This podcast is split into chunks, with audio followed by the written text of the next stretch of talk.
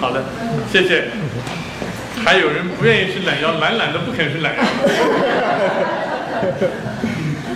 好嘞，还是说明，你看这个是一个商旅客栈，叫 Caravanserai 啊，Caravanserai 就是 Caravan 就是一个骆驼队了，呃，一个商旅客栈，就是每一个穆斯林的统治者，一旦统治之后，他马上就会去修修建一些东西，给那些长途贸易的人提供方便，里面可以做买卖，可以交换。啊，所以买卖不一定是要到目的地的，我带一批东西，你带一批东西，到这儿来我交给你，你我再再另外买一批，就是这样这样子。那么这个 Caravanserai 这样的情况。那么早期的城市的建筑，这个是我跟我太太一起去摩洛哥的，二零一零年，摩洛哥的一个古城叫 Fez，啊，这 Fez 是一个现在为止到今天为止保持的最好的中世纪的城市，原原本本那个样子，十四世纪的情况没有改变过。当然，联合国一定是鼓励他不要再改变。那么稍微介绍一下伊兰伊斯兰的这个文明的昌盛的时候，它的一些情况。大家知道，天文学和数学在中世纪的时候肯定都是阿拉伯人最强的。那么数学，我们今天讲的代数叫 algebra Algebra，事实上叫 algebra 是这个阿拉伯文直接转过来的。化学叫 chemistry，chemistry alchemy，alchemy 直接就是 chemistry 就是 alchemy，就是那个就是从那个那个炼金术 alchemy 那里过来的。所以呢，今天欧洲人所学到的数学和化学是从阿拉伯那里面学过去的。那么我们每天练这个代数、练化学，可能不晓得这件事情。嗯 啊、物理、化学都是这样子是吧？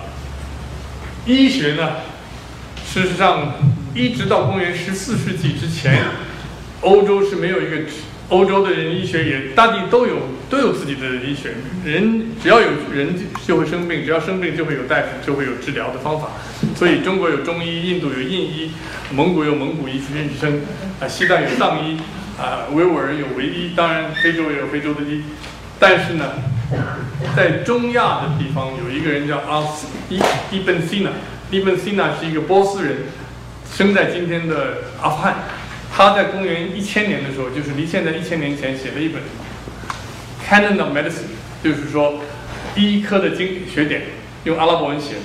这本书后来翻译成拉丁文，变成从十二世纪开始变成欧洲人共同学习医学的一个基础。那么一直到十四世纪，到文艺复兴之后才被取代。有三百年的时间，欧洲人学拉学医就要从这个欧洲人学医，我这两条手说绑起来算了，啊，就是要用这个啊，呃，用这个中亚的那个 Ibn Sina，或是欧洲人叫做阿文西纳，阿文西纳那本书作为医学的基本的，所以中医里面，其实我们中国的中医里面也有很多是从回回书那里来的，说接骨啊等等的。其实明朝以后，很多中医的改变都是接受中亚那边的过来的，包括我们中国现在用的医历历法是朱元璋时代定的历法。这个朱元璋时代定的历法，就是从回回那里根本就叫做回回历。以前中国历法已经多年失修了，不行了，所以要用回回历来。我们今天的阴历过的什么春节啊、闰月啊，都是回回历来回来的。历史，等一下我稍微讲一下。哲学我已经讲过了，比如他们哲学辩论的问题也很有意思，就是说，这个基督教也会有这样的问题。上帝知道一切，预知一切，那你又会犯罪，上帝罚你。上帝都知道你会犯罪，那又罚你，他又容许你犯罪，又罚你，那是怎么回事呢？所以伊斯兰的学者九世纪就出来想出来一个办法，这可见我是个不信的人。要是有信的人，就不会说想出来一个办法，就是说，上帝一方面预知一切，一方面给了每一个人自由意志，你可以选择。所以在基伊斯兰教法里面有四种行为。一种是上帝绝对不真主绝对不许的，一个是真主不希望你做的，一个是真主鼓励你做的，一个是真主说你必须做的，这四种行为。所以在伊斯兰教法里面罚的时候，也是看你这你的行为是哪一种。只有第四种，哇，第一种就不许做的才要罚，其他的只是说说两句就行了。好的呢，要要要奖励。那么还有一个事情，比如说，真主是创造一切的，《古兰经》是真主的话，那这个《古兰经》是被造物还是《古兰经》就是真主？辩论来去辩论区的学者们写了大量的书去辩论，辩论结果就是说，《古兰经》既不是受受被造之物，也不是真主本人，但是我们不能把《古兰经》随便就丢到厕所里面去啊，等等等，要把《古兰经》摆到好好的地方啊，这样子。所以这些问题呢，在九世纪的时候，阿拉伯的世界人都讨论过这些问题的。啊，我没时间再讲细的了，很很有意思的。那么地理学上，大家知道。阿拉伯人的航海很厉害，的印度洋里面，在地中海里面航海都很厉害。啊，欧洲人在这个希腊人做的地中海的地图被阿拉伯人纠正。那么我刚刚讲的 Fez，Fez 附近有一个人叫做 Ibn Battuta，他是在全世界周游了一圈，在中国也住过大半年。在中国住过大半年，我也没时间讲它细节了。文学当然知道《一千零一夜》的故事。呃，《一千零一夜》的故事其实是波斯故事和印度故事集合起来，拿到巴格达去编纂起来的，啊，所以它其实是波斯跟印度的故事，就好像我们今天讲的阿呃拉丁不是阿拉伯字母、阿拉伯数字，其实印度的数字传到波斯，波斯传到阿拉伯那里去，阿拉伯又被欧洲人引引用了，所以欧洲人引因为以前罗马那个字很麻烦的嘛，一二三的四是。四是这样子，五是五是这样子，六很麻烦，一千九百四十八，你要念了半天才知道 一个 M 再来个 C，因为那个很麻烦的。所以呢，阿拉伯数字很简单，因此做起数学来就很简单。我们叫它阿拉伯数字，其实应该是印度数字，但是阿拉伯人把它传的，因为阿拉伯的数学很好。大家还有一个事情可能不知道，你们做电脑的时候都知道，就电脑有个程序，这个叫 algorithm。大家知道 algorithm，algorithm 这个字哪里来的吗？啊，有一个地方叫花剌子模，在今天的波斯的东边，在里海的东边一点，叫 Harazm。Harazm 有一个人，数学家，他首先发明了如何在数学上用重复的计算法来导致一个结论。所以，因为他的名，因为他是花拉子摩人，所以在阿拉，在阿拉伯文里就叫 Al-Harazm。algorithm 就变成 algorithm，algorithm，l 因为它是 algorithm，所以就变成 algorithm。所以这个就是说，我们不知道的事情就很多。其实早期的文明贡献都是这些人来的，不是早期，中期了。啊，书法也是一样的。那大家都知道，阿拉伯文的书法它有很多不同的体，跟中文一样。还有一个细密画，细密画是从波斯和这个啊印度那边慢慢发展出来的，阿拉伯的建筑也不同，音乐也不同。这是九世纪的时候在埃及的一个一个一个清真寺，啊，这是他们一些工艺品。这十世纪、十一世纪的一些工艺品，玻璃品。因为玻璃，中国虽然是做了很多古的东西，但玻璃始终是没有造，一直到近世才会造的。啊，这是镶金，哎，这是。in inlay 这个镶嵌的一个金和银的一个一个一个一个壶水壶叫 ur 一个水壶啊，这是玉器的一个水壶。这是不同的阿拉伯的字母啊，不同的阿拉伯字母里面就三个母音元音，三个元音有二十八个辅音。那么所以写字的时候一般都不用辅音的啊，不用元音的，就直接写上去。所以今天念的很不容易念，你看不出母音来，你要已经知道了才行。报纸啊，什么书啊，都是这样的，没有原因的。啊，其实犹太教也是这样，犹太的圣经里面最早也是没有原因的，就为了原因上面加点圈圈点点，就这个圈圈点点就是给了你读音的方法。这本书就是伊文西纳写的书，好了，我们把这个我讲的医学医学的书，一直到十四世纪都是欧洲人的基本医科的教学，医医学的这个教科书，等于是中国的。明朝的不晓得，嗯，不是，他那个时候宋朝吧，呃，一千年前宋朝，我们中国宋朝的时候，好像中国现在一讲就讲唐《黄帝内经》，黄帝那是早，但是应该是后汉的时候，东汉的时候写的，委托皇帝。好，另外呢，波斯人始终有他的古老文化，虽然他已经伊斯兰化了。不久呢，在公元一千年的时候，有一个波斯人叫做，呃，这叫做 Fardusi，Fardusi 呢就写了一本关于波斯人的历史。那么他这个书呢，都是押韵的一本书。这个叫《逐王记》，就是沙那美，沙就是一个皇帝的意思，那美是传记的意思。其实这个象棋啊，我现在讲多了。西方象棋最后赢他赢赢人家的一步叫什么？叫 checkmate。checkmate 是沙那美，皇帝死了。波斯文的皇帝死了。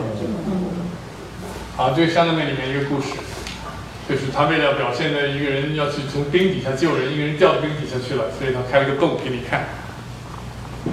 这个就是埃及的一个很重要的历史学家。十三世纪的时候，他北非人，但是十三、十四、十四世纪的时候，正当瘟疫流行的时候，十四世纪的时候，全部欧洲和北非都是受瘟疫影影响，大概有三分之一人死掉，所以这个。他呢是世界上第一个人口学家和统计学家，是他发明了统计人口统计的方法。同同时呢，他对于历史的兴趣不是在研究哪一朝哪一代做什么事情，有多少兵，收了多少税，他是想看人类文明中间是不是有一定的规则规律，所以他写了一本书，叫这个就叫《历史导论》。哎，对不起，史纲或者是历史导论。那么他是想。找出来人类政治文明的一个变化的规律，它的规律呢，讲起来就是今年二十世纪的时候有一个现在刚刚去世不久的一个叫汤因比，可能大家都知道这个人，Arnold t o i n b。Arnold Toynbee 呢，受他的影响很多，也把文明，一人类有史的文明分了二十七种，根据二十七种研究以后呢，觉得说人类文明啊。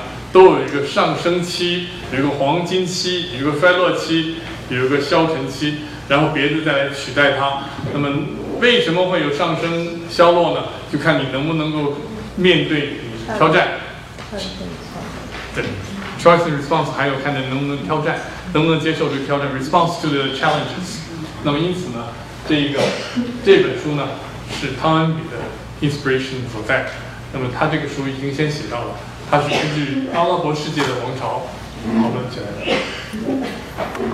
好了，十六世纪的时候，你看他们已经有一点人们人本主义的思想，跟现在我们讲的伊斯兰国简直相差到不知道哪里去了。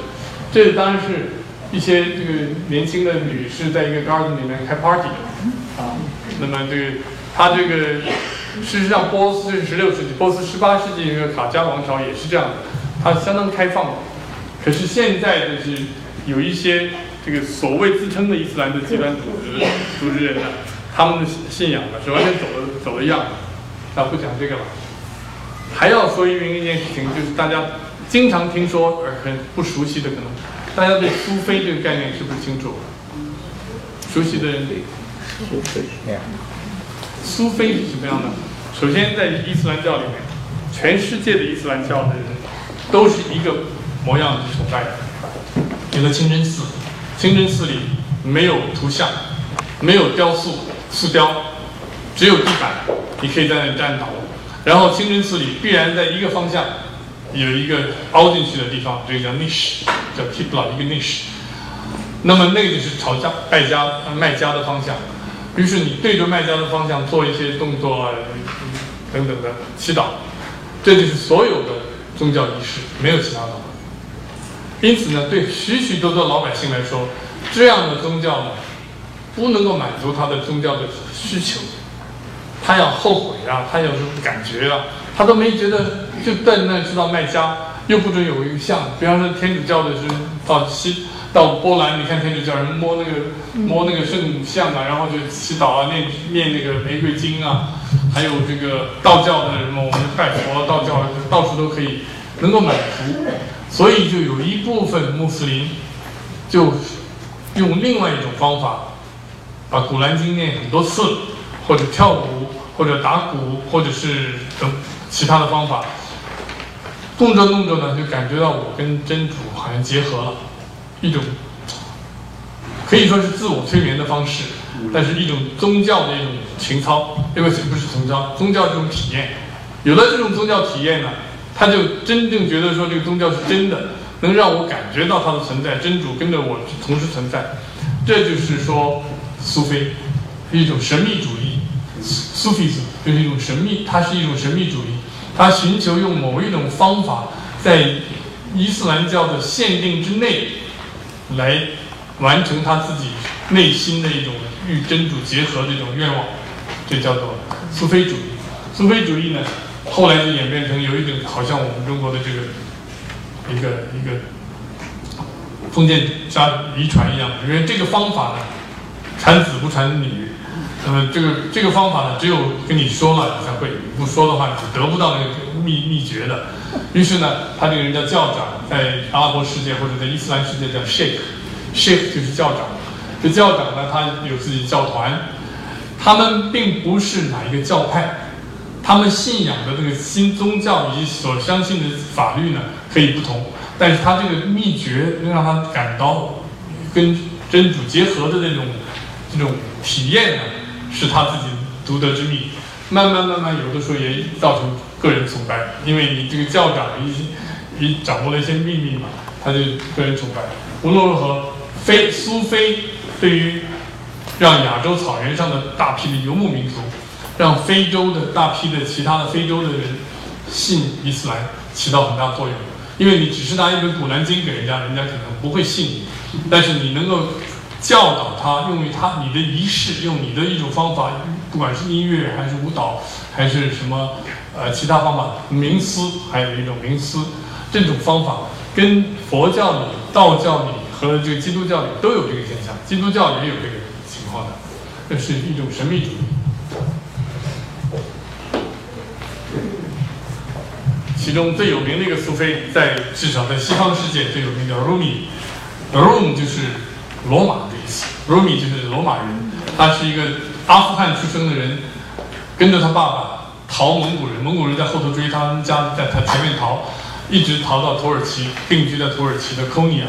那么这个人呢，今天是他写了很多诗，用两万五千句诗写了一本书《马斯纳米》。那么这个人呢叫罗，英文叫 Rumi，啊，他的发他是现在仍然是被奉为一个土耳其最重要的一个苏菲集团的一个呃创始者，虽然他自己后来也不信了，就是这个，叫这个英文叫 Whirling Dervishes。就是一直转，一直转，一个手一个手朝天，一个手朝地，两个一直转，一边背背诵《古兰经》，转转转转着转着就自己感觉到跟真主合一了。他这种叫三马，这个仪式三马是仪式的意思，就是 Rumi 发明的啊，Rumi 的现在还在还在每次去空鸟都可以看到。另外，你看其他的印度，这是印度的话。印度也有看那些白胡子老头儿，呃，摇头摆尾的，都是已经就是已经到那个感觉了。你看到没有？没有喝酒，也也就是念经念念念念到一个程度之后，他感觉到跟真主很近了。你看这个每个人都是啊，有摇头摆尾的这个样子。中国的新疆这个相对是双喜，你看这个新疆的一个人在他在莫斯冥想，他那个山上一个山上，但是呢。尽管他在山上，很多苏菲都是托钵的，因为他自己不不是生产，需要人的捐献，所以这个人呢也是这样的。你看这有人民币，他在那里自自己祈祷，拿个念珠，呃，这个佛珠跟伊斯兰珠不一样，但是意思是一样的，跟天主教的那个玫瑰金啊，rosary，rosary beads，你们这里有天主教没有？rosary beads 都是一样的意思。他这个伊伊斯兰的经呢，有这个这个珠呢有九十九个九十九粒珠，因为穆罕默德有九十九个称号，至仁的、至慈的、大智的、大悲的、大什么，于是呢，就九十九个称号，他一直数，一直说说说说说了很多次以后，就有一种感觉出来了。我是没做过，也不会，据说是这样子。这是全世界目前最重要的一个苏菲的。school 仍然是在中国的新疆，在整个的中亚，在土耳其，在巴尔干半岛都非常重要的。这一个苏菲有很多 school，这个最大的一个 school 叫纳克纳克什班迪，纳克什班迪，哎，兰之城。我如果说纳克什班迪，你一一听就明白，就会记啊。这是他的，对不起，这是他的这个，这是他的这个陵墓。我跟我太太在二零零七年去的，二，他的陵墓在今天啊，应该是在这个嗯，撒马尔罕不太远的地方。布哈拉和撒马尔罕之间的地方。好了，现在大家再深呼一口气，我把伊斯兰的几个教派跟大家说一下，相当复杂。不过你们看来都很有兴趣，还没有人打瞌睡，甚至没有人用脚投票出去。除了那位记者，可能为了赶工作，他用脚投票出去了。好，我们叫教派啊，就是大家信的不同的这个教条。首先，我要讲一下历史吧。这教派都跟当初的斗争史有关的。穆罕默德去世之后，他最信任的以及大家觉得跟他最关系最好的，应该是他的堂弟，又是他的女婿。大家知道，他们的没有这个辈分结婚的意思，所以这个堂弟娶了他的大女儿法蒂玛。法蒂玛是穆罕默德的大女儿，阿里是穆罕默德的亲侄子，侄子娶了自己的女儿。不堂弟嘛？啊，弟弟还是堂弟？堂弟，对不起，堂弟，堂弟娶了自己的女女儿，就变成他的女婿。对，这个人呢，又忠诚，又温和，又聪明，大家认为应该是他继承，很多人都认为，但是有反对的。最后呢，就出来一个叫阿布巴克，他因为忠诚和忠诚和温和。和善良，所以他就他无所谓，他就不做了。第二次又又选了，这个阿布巴克不久去世了，又选了，选了一个人叫叫做欧玛，又不是他。欧玛是谁呢？欧玛是穆罕默德的另外一个丈丈人。穆罕默德娶了欧玛的一个女儿，所以是他另外一个丈人。阿布巴克已经是他丈人，他娶了他的一个太太。穆罕默德生平娶过七八个太太。嚯！他为了仁慈，还娶过一个比他大很多的 Ethiopia 的一个穷人的女儿，呃，不，穷人不是穷人的女儿。无论如何呢，这个第三次又不是他，第四次是他了阿丽了。那么阿丽的家人以及穆罕默德直系的亲属就觉得很开心了。但是这时候不久，有一个贵族或者有钱人的家庭。就是驻叙利亚的总督向他挑战，不服他要跟他打仗，于是爆发了穆斯林社会或者伊斯兰世界第一次的内战。阿利跟这个打仗，打的时候呢，两人不相上下，这边阴险，对方对方呢知道阿利是好人，就叫他军队不要拿着枪，枪上面都挑了一个古兰经。这时候已经有古兰经了啊，已经是我们讲了六六百六十多年了，六百五十六年。挑着《古兰经》说：“我们要求真主裁决，大家个人提名三个人当这个裁决委员会，叫他们祈祷了之后来宣布。阿力是好人，反正裁决就裁决吧。就他就派了三个人，都是派的很公正的三个人。那边派了三个，全是慈心滔滔帮助他的人。这一投票，阿力输了，那边赢了。所以呢，有一批人就是觉得阿力太软弱了，很气。”就形成了穆斯林世界的第一个党派，叫做哈瓦利基派。哈瓦利基的阿拉伯文的意思就是出走，就我不睬你了，你这个没出息，我恨铁不成钢，跟你打了，跟你等了你好几十年，你终于当了这个头，人家要你裁决你就裁决，你怎么那么蠢呢？啊，你派了三个学者，他人家派了三个亲戚，亲戚把学者一说服，就真主就裁决说他赢了，你输了。阿里还在那里没事儿一样的。所以气起来了，最后阿丽就死在这样一个人手上。有一个人太气了，就把阿丽给刺杀了。所以阿丽是死于非命的。这是第一派，哈瓦利基派。今天世界上还有三个小派，有的在欧曼啊，有的在这个呃突尼西亚都有，很少人了。他们这些人呢，相信的是什么呢？我这样讲有意思没有？想知道没有？太详细了。行，可以可以。呃，想知道。呃，我的家里的我的内卷说太详细了，因为他听过多遍了。不会，人家不会说。啊，我这样问，对对对对，你们等于说不好意思不给我面子要我讲是吧？不是，不是，还想听，想听，想听。好吧，那么现在还有，他们相信说，任何人即使不是阿拉伯人都可以做哈里法，只要真主选择就行。啊，这是最平民派的。当然，他们拒绝承认某些人是穆斯林等等的这些这样的行为呢，已经改变了。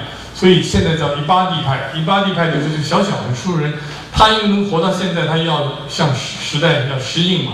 有很多统治者统过统治过他，如果他还是那么倔，还是那么硬强硬的话，他可能已经不存在了。所以今天还有一些在欧曼，在这个突尼西亚这些人，他们是哈瓦利基派，但很少，几乎没人听过，报纸上也不讲。我要不讲的话，我相信多多数人是不知道哈瓦利基派的，所以讲了。第二个，每个人都知道。逊尼派，逊尼就是遵从传统的意思，阿拉伯文里苏纳，苏纳就是传统，苏尼就是遵从传统的人，叫苏尼。那么这些人呢，自认正统派。他现在目前全世界十六、十七亿的穆斯林里面，他们大概占了百分之八十到百分之百百分之八十五的样子。那么他们呢，下面有四个不同的法学派，等下我稍微介绍一下。也是对于教法，大家信念不同；对于真主等等，那是没有没有任何疑问的，也没有改变。其余他就是什叶派，什叶派跟逊尼派的主要不同在于说，谁能够当穆斯林世界的主导者，当哈里法。什叶派相信只有穆穆罕默德的直系血亲才可以当，也就只有阿里的后人，因为。穆罕默德直系血亲，现在只有阿里下传下来的，阿里的后人才可以做是哈里法，而逊尼派的人认为，凡是早期的那个古莱氏的，就是穆罕穆罕默德所属的那个家族的大的家族古莱氏的人都可以做，外人还是不能做的。而哈瓦利基派就是说，凡是穆斯林都可以做。什叶派下面分很重要的三个区别，这个很有意思。第一个呢叫做宰德派，宰德派是因为第五个伊玛，什叶派是一步一步传下来，那个首领叫做伊玛目，伊玛姆。在逊尼派，伊玛姆就是任何一个清真寺的领经的人，任何一个清真寺的主持叫做伊玛姆。在什叶派，伊玛姆是一个真正的领导，整个这个派的领导。第五派是的人。当他去世了以后呢，有些人就不承认他死了，或者他也没有去世，他就失踪了。失踪之后就说他隐去，有一天会回来。这些人就相信他只只有没有第六个伊玛只有五个伊玛第五个就是 Zaid Zaid 就是宰德。这些人现在还在北也门有很多，今天在打仗的。也门在内战的南方和北方内战，南方是逊尼派，北方就是逊什叶派。是什么什叶派呢？是宰德派。所以你们今天报上看到胡塞武装啊，胡塞武装就是宰德派的实验派。他只相信五个伊玛第六个他不承认。他说我那人没死呢，哪里的第六个？那第七、第八更不承认了。下面呢是只承认七个，他承认第六，也承认第七。第七个人叫伊斯玛 l 第七呢，后来也不见了，也也说隐去了，死了之后他们都说隐去了，他哪个天会回来的？那么一会回来的话呢，就表示我现在祈祷暂时找人代替他，但是就是他，所以第八、第九、第十都不承认。再下面就是今天我用用这个黑体表现出来的，就是这个今天的什叶派主要是在伊朗的和伊拉克。那就是他是承认第十二个，对哈法里，第二十二个叫哈法，所以他们叫哈法里或者叫 twelver，英文就干脆叫 t w e l v e Twelver 意思就是他只承认十二个，所以 the twelvers。那么今天伊朗和伊拉克，伊拉克的多数，伊朗的百分之九十以上的人都是这些人，所以在今天的穆斯林里面，什叶派占全体穆斯林的百分之十五左右，或者更少，而 Tolbers 占全全体什叶派的至少百分之九十左右，最多的，其他都是少数。可是这里面还有小的、小的团体、小的团呢，也挺重要的，也挺值得讲的。比如说在，比如说在这个啊、阿富汗，特别是巴巴基斯坦一带呢，有一派伊斯兰一派的人，其中一派呢叫阿加阿阿嘎汗，阿嘎阿加汗呢住在瑞士，他是从十八世纪被英国人捧出来的，呃，十九世纪八十八世纪英国人捧出来的，他就在那里每年就收钱就是了，他是收他回去一趟就收一些钱，然后他其中一个阿嘎汗娶了一个一个美国的好莱坞的明星叫叫 Richard Havers。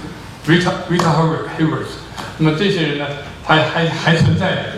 另外一个值得讲的，必须要讲的，就是今天的叙利亚的当权派。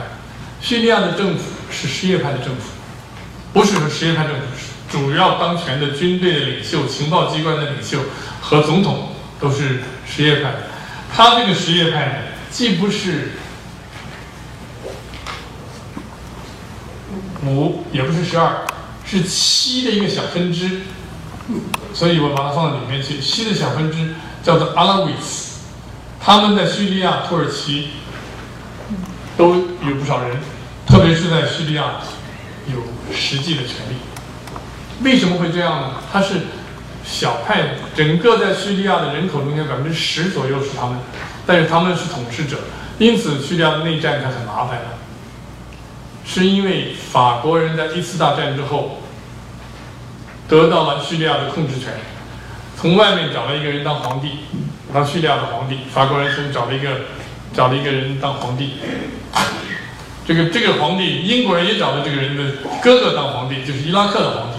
所以一次大战之后，叙利亚找了一个人，法国人找了一个人当叙利亚皇帝，英国人找了这个人的哥哥到伊拉克当皇帝。后来这个皇帝当不好，因为英国人不要他，就把他赶到约旦去，赶就替他创造了一个国家叫 Transjordan，叫外约旦，当了外约旦的皇帝。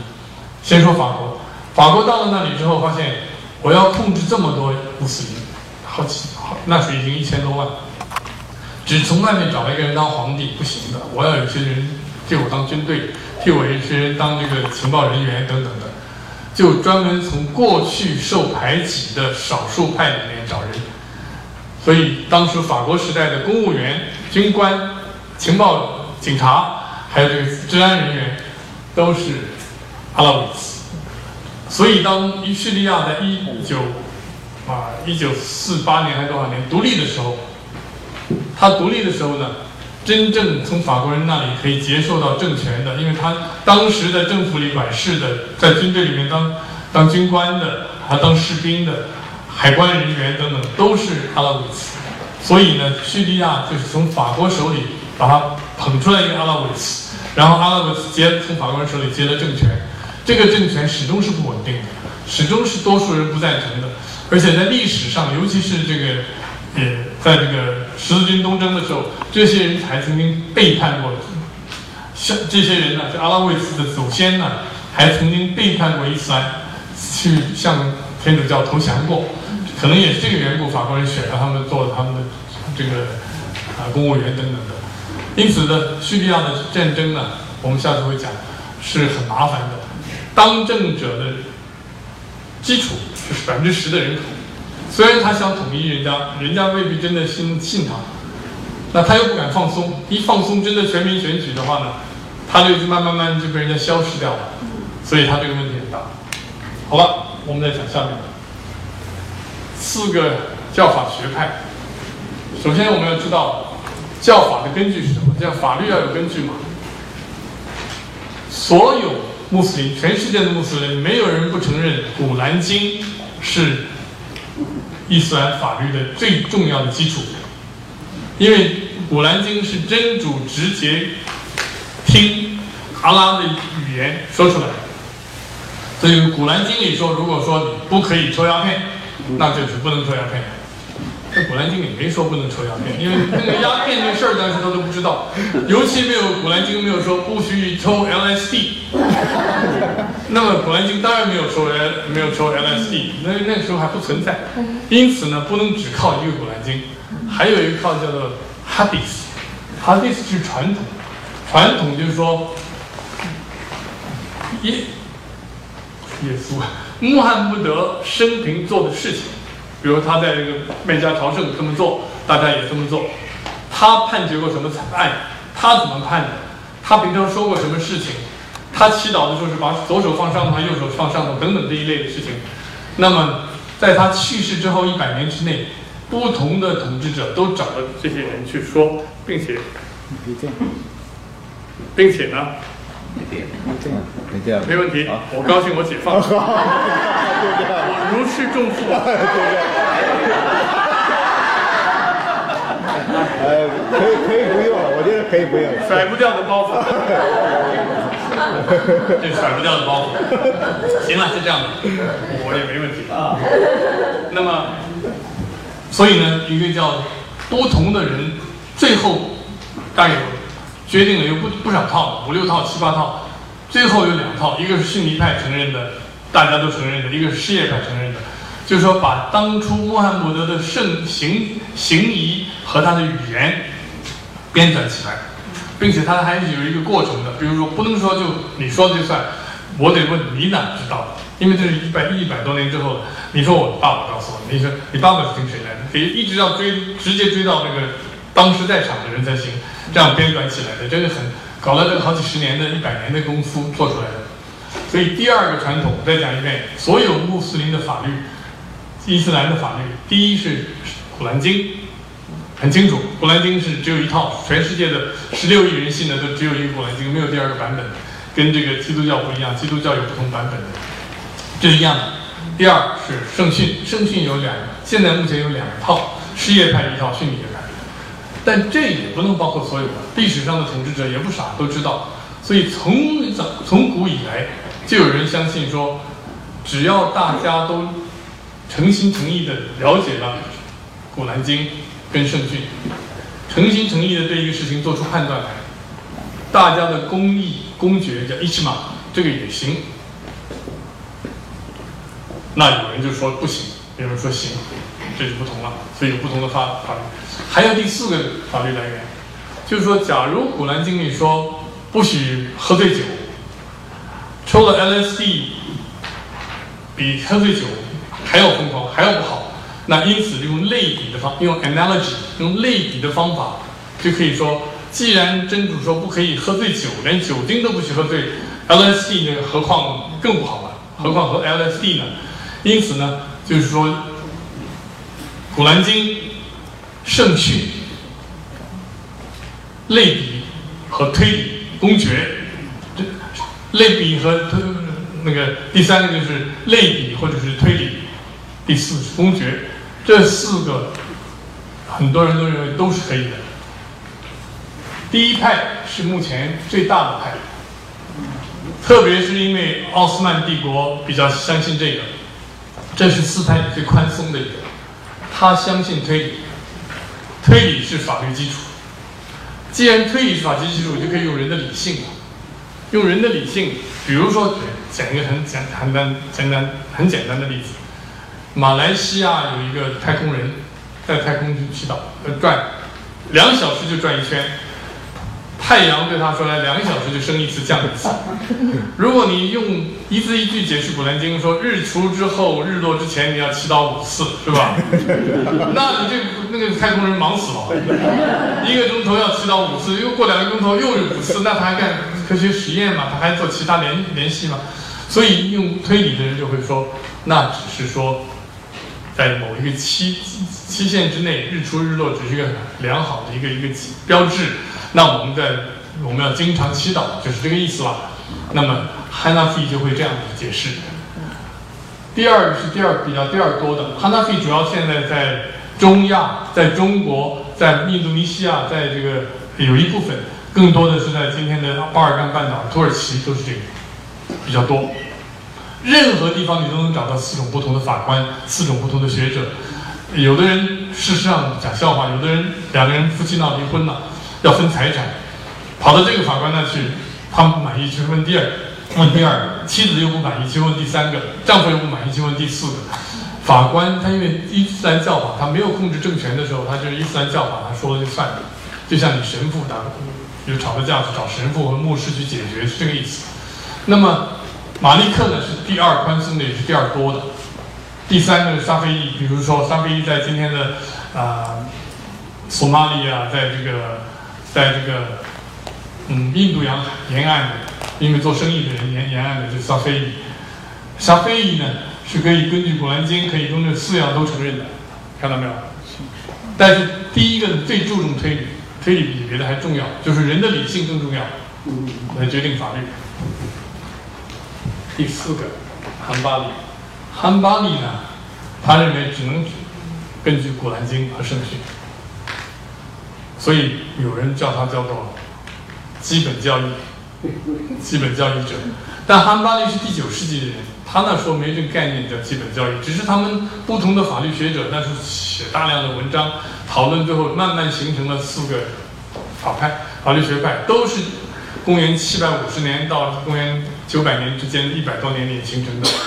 形成了之后，就各自就有统治者，统治者信谁就把这个谁请来当律师，不是当当法官，慢慢他法学就这么用了。十九世纪的时候。有一位阿拉伯人叫瓦哈巴，他是信汉巴里的，他跟一个家庭家一个家族，那个家族叫萨萨乌特，互相娶了对方的女儿。这个萨乌的是军军人，是部落的酋长。这个瓦哈是一个伊斯兰的教法学者。他们两个人就是今天沙特阿拉伯的国王的头头和沙特阿拉伯国王的沙特阿拉伯的最高教法学。当然，我想的 Saudi Arabia 就是这个军人建立起来的。Saudi Arabia 跟那个瓦哈结婚了，互相娶了对方女儿，就是彼此是对方的岳父和对方的呃女婿。因此呢，他们规定好。反正将来我们建立的国家，皇帝一定是这些人里面出来的，最高法院的院长也是这些人出来的。他们今天相信瓦哈，所以呢，今天如果说所有的恐怖主义呢，几乎所有的恐怖主通通是相信瓦哈比这个人。是，他说他相信，但是瓦哈比也没有让他随便杀人，就是瓦哈比么也是正儿八经的法律学社。解释比较严厉、严格的，更加逐字逐句去根据圣经《古兰经》来解释的。那么今天的很多问题，就是因为沙特阿拉伯是富有的阿拉伯国家，又自己相信瓦哈比主义，它还影响到阿联酋，影响到卡塔尔。卡塔尔一方面办了一个那个卡塔尔这个政权，我我跟他去年我们参加卡塔尔的一年一度的这个论坛。他外交部请我们去参论坛，我们当然去了。去了之后，卡塔尔的这个政权一方面办了一个半岛电视台，大家知道，Al Jazeera，半岛电视台；一方面又支持这个伊斯兰国。大家现在有证据，他们也支持伊斯兰国，因为他们目的是想要打倒这个什叶派的呃叙利亚总统，所以谁能够打倒叙利亚总统，他都支持。后来这些人就变成伊斯兰国了，他现在呢，今天当然不支持了。现在比如说。伊斯兰在内战，啊，也也门在内战，谁替也门的逊尼军队出钱呢？沙特阿拉伯出空军，这个卡塔尔出钱去打那胡塞武装。所以呢，今天的很多动乱呢，跟这个不同的法律学派有关系。我这里这么加一句：无论如何，这四个学派是逊尼派的学派，什叶派还有自己的法律学派，那就不去讲它了。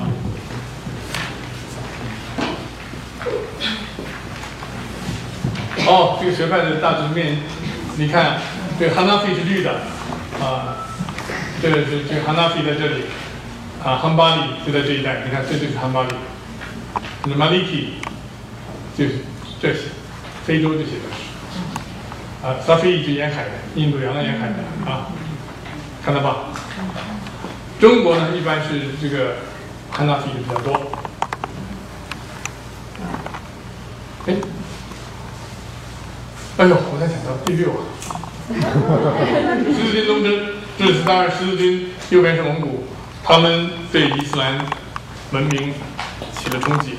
伊斯兰文明就在中间，十字军东征从欧洲开始强了以后，就从历史上讲，欧洲在十一世纪已经从十一世纪已经从那个当初的啊，就是叫蛮族所谓的蛮族啊，把这个社会秩序打断打破了。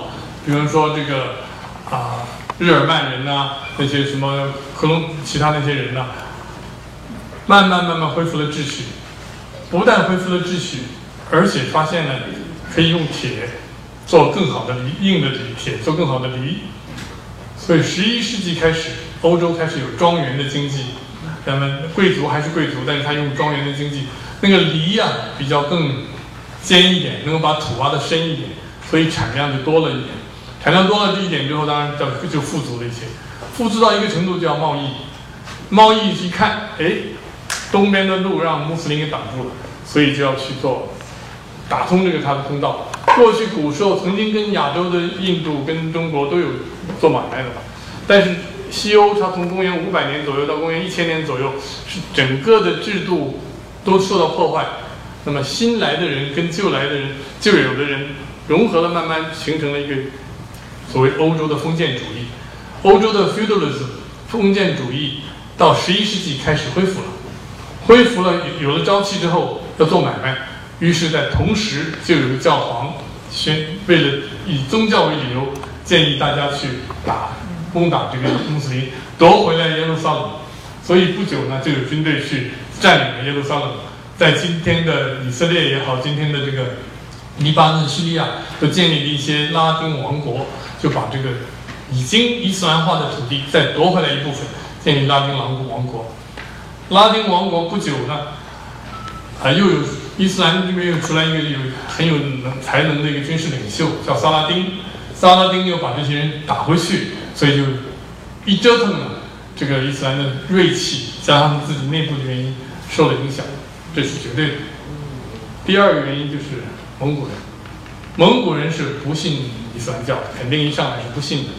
蒙古人不但不信伊斯兰教，叙利亚就是叙列乌，就是蒙古人征服这个伊伊斯兰这个人的，他的妻子跟他的妈妈都是基督教徒，所以他是偏向基督教的。啊，叙列乌，嗯，妈妈，呃，忽必烈的妈妈也是，叙列乌跟忽必烈是同一个妈妈啊，都是就托雷的太太，大家可能知道这个，都是基督教徒。那么，所以呢，他们这是第一，第二呢，他们蒙古人已经习惯了吃猪肉，所以到了这个到了这个伊朗建立了基基督教之后，建立了这个王王国之后呢，跟本地的人有冲突，啊、于是就又杀又又破坏清真寺很多也做了。然而不久之后，不到五十年，不不到一百年，五十年就有第一个信的，一百年之后，他们自己也转信了伊斯兰，所以伊斯兰反而征服了他们。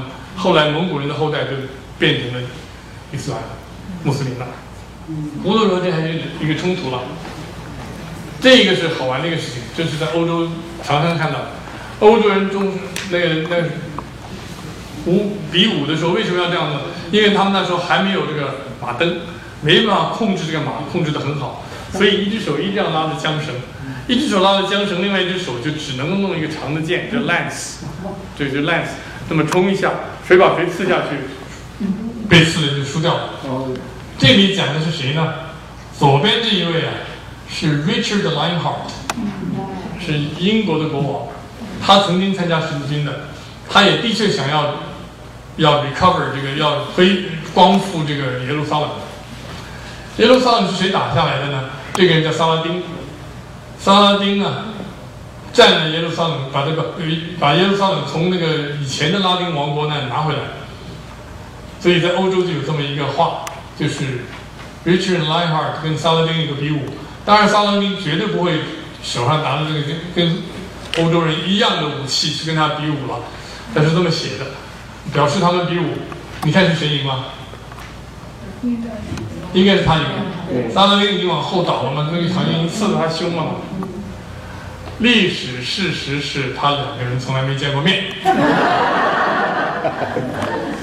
关公战秦琼，时代差不多，不能说他不是一个时代，但是他从来没见过面。他们通过第三者曾经谈判过。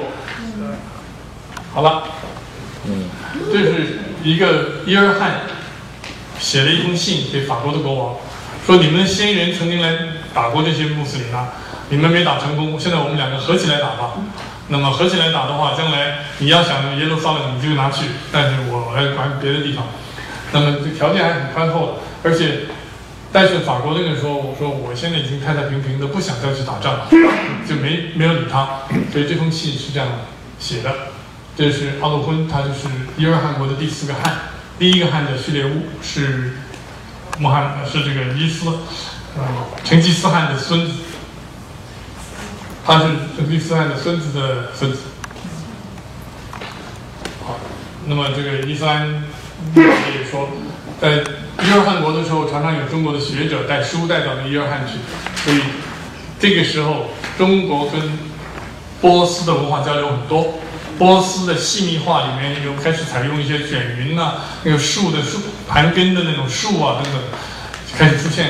以前的波斯的细密画里从来没有这样的表现。现在有彩云呐，还有最重要的是有留白的概念。以前他们细密画里把它填的一个画里面填的越满越好，好像才真正值钱了。那中国的画里有个留白，就是一个一幅页面故意有半半个配置是空的。那么细密画也开始做这个方法了。你看这个。这不就是留了一些白吗？啊，以前不从来不会这样。还有啊，瓷器啊，什么带到这个？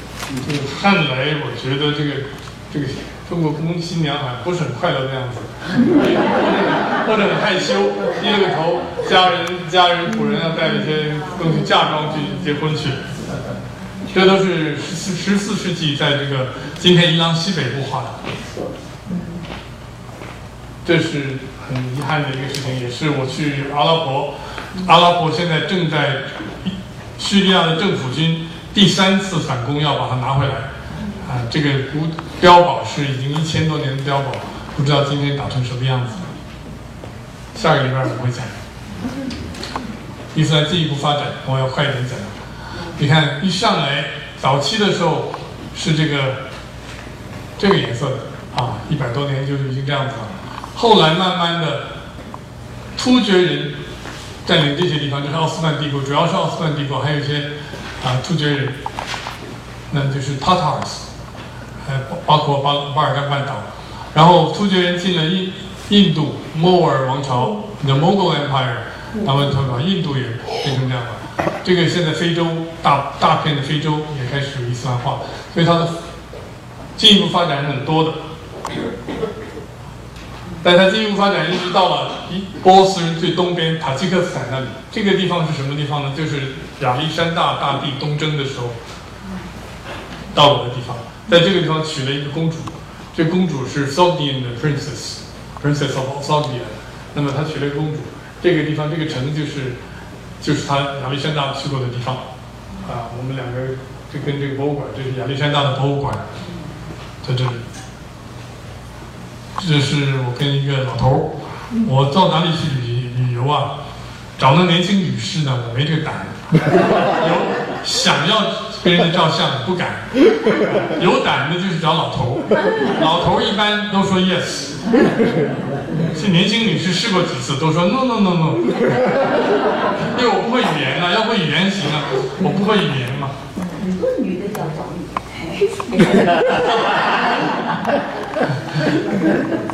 因为不是你一个外国人说话又说不通，人家不知道你什么意思。好了，那老头据说是九十五，也不知道真的假的。这是印度的，呃，是二世纪穆斯林扩张到印度去了。那时候还不是莫卧儿王朝，叫做 Delhi Sultanate。呃，Delhi Sultanate 就是现在印度的德里的首都的外面一个胜利纪念塔，叫 Qutb Minar。这是埃及的马穆鲁克王朝，埃及从此就很清楚的归入了逊尼派的嗯伊斯兰了。马穆鲁克的意思是奴隶的意思，He who was possessed，，he who is possessed 就是一个奴隶的意思，mamluk 就这个意思。那么这些人呢，就是奴隶兵，可能是突厥人，可能是那个 Circassians，就是那个高加索的人。到这里到埃及当兵，当了兵之后就当升升到军队司令，他们就共同选举谁当头。埃及从十三世纪开始到现在为止，从来没有一个不是由军队支持出来的总统。所以，二零一二年那一位选出来的 Morsi，一年不到，昨天就判了无期徒刑。昨你就判了死刑，第一次死刑，昨天判了他无期徒刑。这个就是埃及的，我看到有人在笑。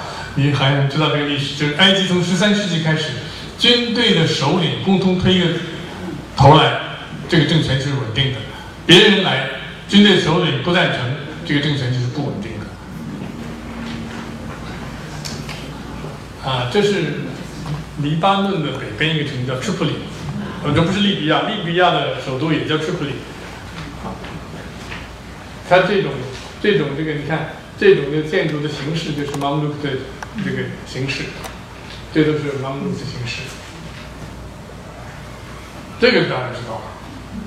北京的牛街，有兴趣知道一下中国的清真寺的情况吗？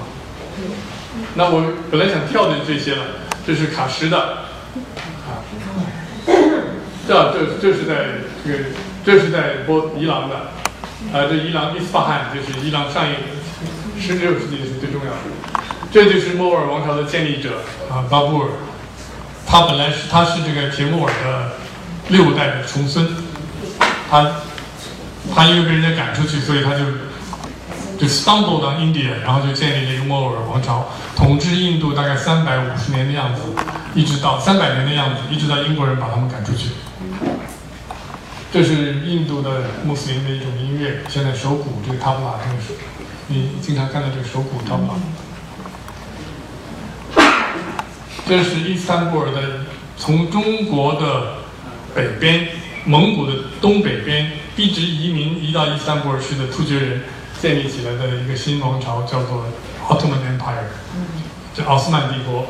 那么奥斯曼 Empire 的第二个首都叫在 Edirne，就就在今天的保加利亚的边上，希腊的北边，已经在欧洲了。这是他们第二个首都。那么。这是伊斯兰世界大家都认为是最美的一个清真寺，至少土耳其最美的清真寺，不是在伊斯坦布尔，而是在埃迪尔内。我跟我太太两个是坐阿巴士去的。这个是奥斯曼帝国的接见群群臣的时候，奥斯曼帝国从一九呃一从一三五零年就开始蛮强了，埃迪尔内差不多那个时候建立的，一直到一九二零年，呃。灭亡，统治土耳其和巴尔干半岛大概长达六百年吧，所以他建立了很强烈的这个很强大的一个势力，所以这个万国衣冠拜冕旒啊，呃，王维那句诗也可以用到这个地方来。你看他穿的不同衣服，这外国使节的。奥斯曼帝国的扩张，这是他最多的时候，不同的期，反正这个地图上有颜色的都是奥斯曼帝国的领领土，包括。麦加，麦加在这，麦地那在这里，这是圣地，也门，所以他们，所以奥斯曼帝国有海军在红海和在印度洋也有过，那么这是它的领土最多的时候，后来慢慢慢慢缩，今天大概就这样子了，今天土耳其大概是这样子，这个我想我要跳，啊，这个中国的，我在云南。郑和是云南人，是穆斯林，云南的一个小地方，他们盖了一个清真寺，新盖，是沙特阿拉伯出钱盖的。沙特阿拉伯的全世界都宣扬这个伊斯兰。这是《古兰经》的中中简译本，这是圣训。我讲到这里，我带了一些东西，本来是 show and tell，我看你们都是很安静的样子，我把这些东西给你们。传一传，但是一定要回到我手里。我收我收集了自己有七本不同的版本的《古兰经》，你们有没有看？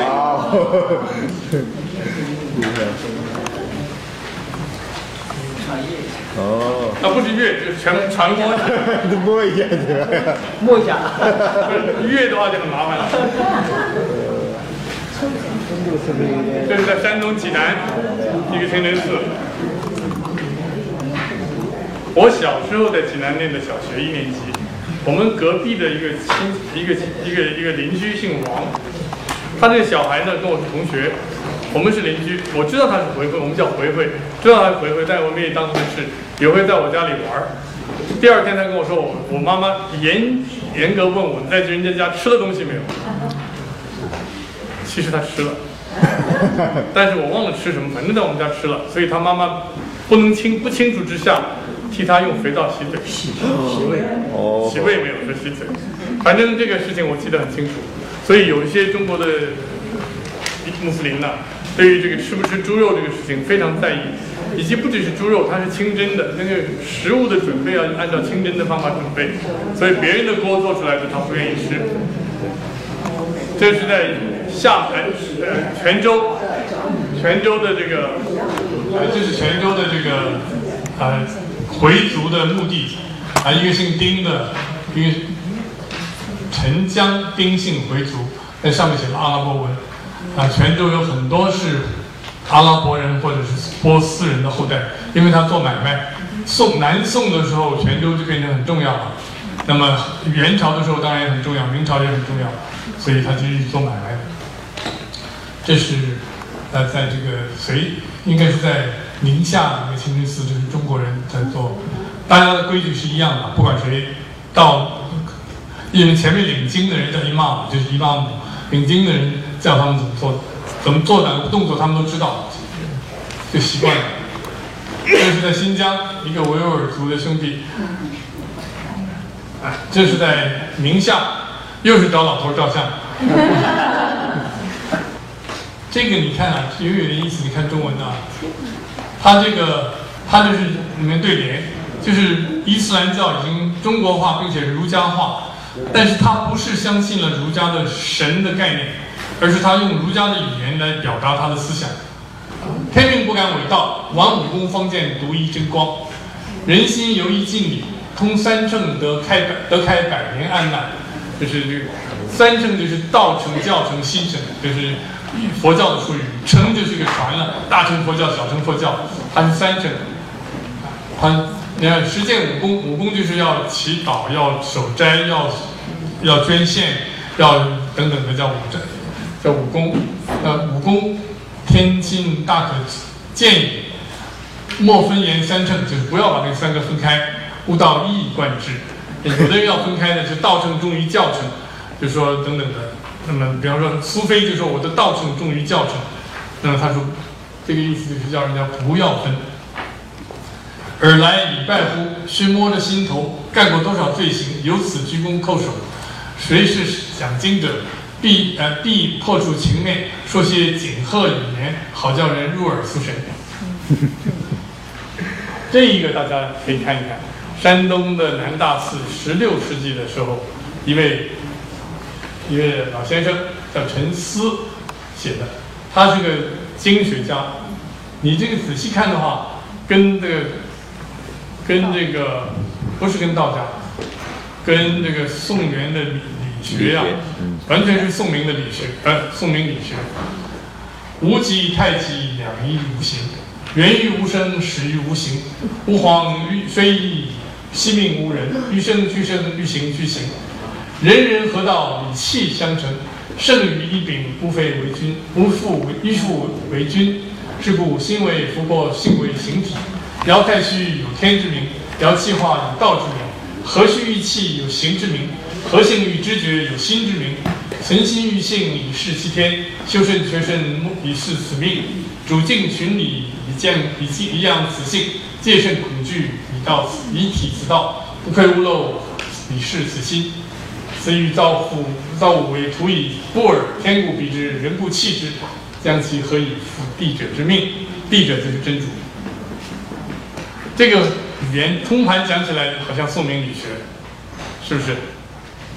这个语言就是跟宋明理学、跟儒家、新儒家是一模一样的想法。但是呢，他是一位伊斯兰的有名的学者，刻在他的那个南大寺的那个来福命，就是说我要服帝者之命。哎，帝者呢就是阿拉，阿拉要我做什么，我来按照阿拉的意思来做。所以呢，有的人我觉得过分了一些，认为说中国已经把印印度的佛教中国化了。